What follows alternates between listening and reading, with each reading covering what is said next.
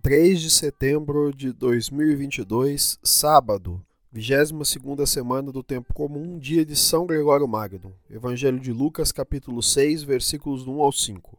O Senhor esteja conosco, ele está no meio de nós. Proclamação do Evangelho de Jesus Cristo, segundo Lucas. Glória a vós, Senhor. Num sábado, Jesus estava passando através de plantações de trigo. Seus discípulos arrancavam e comiam as espigas, debulhando-as com as mãos. Então, alguns fariseus disseram: Por que fazeis o que não é permitido em dia de sábado? Jesus respondeu-lhes: Acaso vós não lestes o que Davi e seus companheiros fizeram quando estavam sentindo fome? Davi entrou na casa de Deus, pegou dos pães oferecidos a Deus e os comeu, e ainda por cima os deu aos seus companheiros.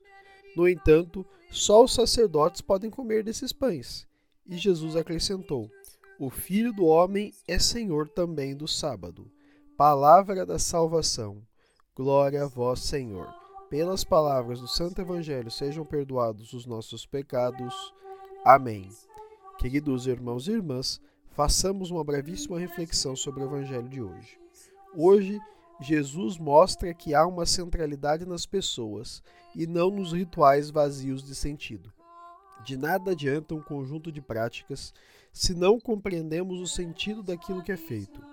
Isso vale para o jejum, para a oração, para a guarda do domingo e etc. No debate com os fariseus, Jesus mostra que lei nenhuma está acima da vida.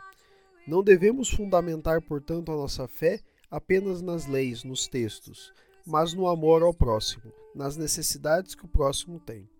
Aquele cuja fé consiste na adesão a um conjunto de leis ou regras de maneira vazia, mais cedo ou mais tarde vai se decepcionar. Portanto, devemos nos apegar à fé na sua dimensão do amor. O Evangelho de hoje desperta para nós uma questão: tenho vivido minha fé de coração ou apenas como um conjunto de práticas repetidas, como faziam os fariseus? Com essa questão em nosso coração e no nosso intelecto, façamos nossa oração.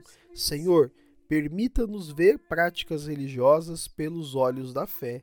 Amém. Fica o convite. Amemos ao próximo. Louvado seja nosso Senhor Jesus Cristo, para sempre seja louvado. passionem eius et crucem, ad resurrectionis gloriam perducamur, per